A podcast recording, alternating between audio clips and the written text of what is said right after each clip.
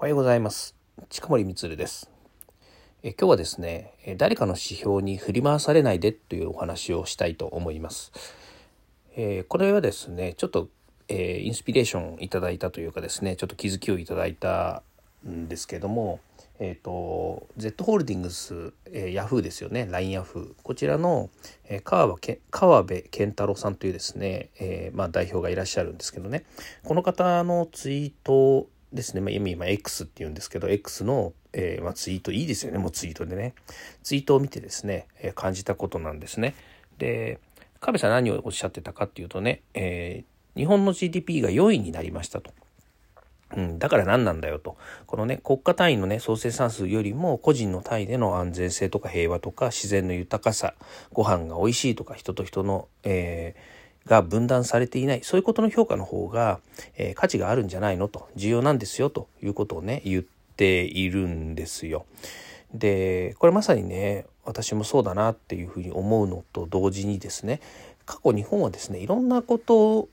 いろんなこととか日本がっていうかですね、まあ、世界がそうなんですけども振り回さることが結構振り回されていることが結構多いんですよねこの世界の指標というものに、まあ、特にこの GDP っていうのはね日本が全く意図しなくてこれに巻き込まれてるかというとそんなこともないんですよね。日本っていうのはもともと、えー GDP って言えば2位だったんですアメリカ1位日本が2位っていうぐらいやっぱり世界でね、えー、注目されている日本の、えー、こう指標日本の指標じゃないんですけどもねこう指標の中のに日本のプレゼンスっていうものがこうあったので別にそれに対してねもうあの何もないんですけれどもないっつうのはいい方にいるから別にね、えー、これがいい悪いとかないんですよね。ただ例えばこういうランキングつけるとね必ず1位からその3カ国とか参加、する人のね順位って決まるわけですよ。例えば、都道府県ランキングとかっていうふうにね、まあ、なんでそんな指標なのと思うんですけど都道府県ランキングとかって言った時にねやっぱりこう一番最後の県とかね、ブービーの県とかっていうのはいつもなんか大体似たようなところが出てきていていつも最下位だよねとかって言ってね、えー、まあそれで注目されることもあるんですけれどもやっぱりねあんまり名誉的なことではないですよね。でもそれ誰かの誰かが作った指標で、え、それがやっぱりねそそれにまあ乗ってしまうわけですからそれで決められてしまうわけなのでね本人が意図するかしないかは別にして必ずそうなってしまうわけですよね。でそういう意味でいくとね、えー、この世界の指標っていうものがあることによって、えー、浮かばれる国浮かばれない国っていうのももちろんありますしそれから指標を作ることによって、えー、自分がどういう立ち位置にいるのかとか自分の、えーね、例えば個人で言ったら自分のスキルがどういうふうにどのぐらいのものがあるのかとかね自分がどれぐらい人と違って比べてできるのかとかそある意味で言うとさっき並べるっていう話があったんですけどね例えば国民総人口の中でね自分はあのランキングで何位なんだろうかみたいなものを知る機会とか知るチャンスではあるのでそれを良しとする人はまあいいんですけどもそんなものにね振り回されたくないっていう人もいるわけですよね。でそれは振り回されるっていうよりもそれが自分の実力だったりとかそれから自分の立ち位置だっていうものを知るということについてはいいですけれども例えばだからいいとかだから悪いっていう論ね、あの議論になってくるとねだから何なんだよっていうのも確かにその通りだろうなというふうに思うわけです。つまりあの、えー、日本人が日本人のために作ってでみんなが納得する指標だったらまだよしなんだけれどもよくわからない海外からの指標に持ち込まれてね評価されるっていうのは本当に疲れるなっていうのが私が思うところなんですよね。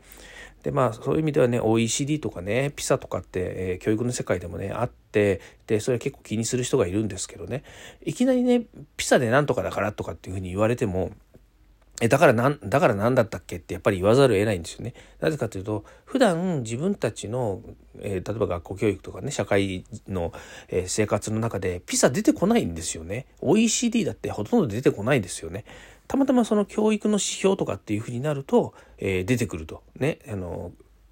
国の教育の世界ランキングがどうだとかね、え小学生の、えこういう指標で取ると日本はないだとかね、フィフィンランド1位ですみたいなのとかよく出てくるんですけども、それってまた海外が作ったものですよね。つまりまあこういうのって、えー、ゴールは誰が動かしたのかみたいな話とかね、いうわけですよ。それからブームは誰が作ったのかっていうことだって同じことを言ってるわけですしね。それからなぜ洋服のトレンドはね、えー、毎年違うんだろうかとかね。ね、まあ、10年単位で戻ってくるとかっていうのもねなんでそうなっちゃうのっていうとこなんですよ。それはじゃあ日本日本に限らずその世界のね感性でそうなってるのか、まあ、洋服のことで言ったらね例えばネクタイの幅がね広くなりましたとか細くなりましたっていうのはね結構な単位で来るとか今年の紫っていうのはねこういう色でこれが流行りますとかっていうのは誰がそれ決めてんのとかっていう話なんですよね。まあまあそれはあの私もね映画の受け入れになっちゃいますけども映画で見るねなんだっけプラダを着た、えー、悪魔でしたっけ？あれを見るとねすごくよくわかるっていうかねああそうなんだなっていうのはわかるんですけどもあれだってね日本初世界ではないですよね。ただねたまにはねやっぱりね日本初世界で振り回してほしいななんて思うところもあるわけですよね。ただそれをねまたがっつりこう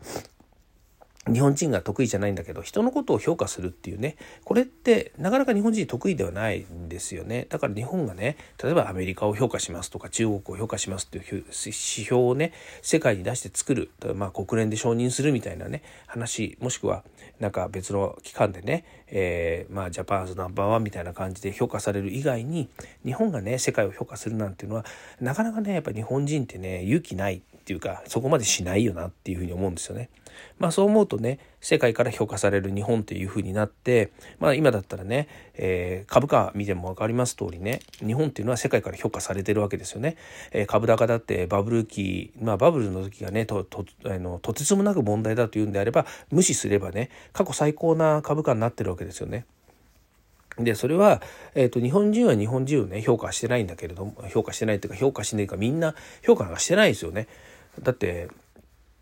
ね、なんでこんなに株が高くなってるのか分かんないっていうのが日本の一般の人のやっぱり感覚だしだけど海外からは日本のね今投機マネーがどんどん入ってきてたりとか、まあ、もっと言うと日本の、まあ、一つの、ね、要因としては日本のタンス預金っていうものがね新 NISA によって、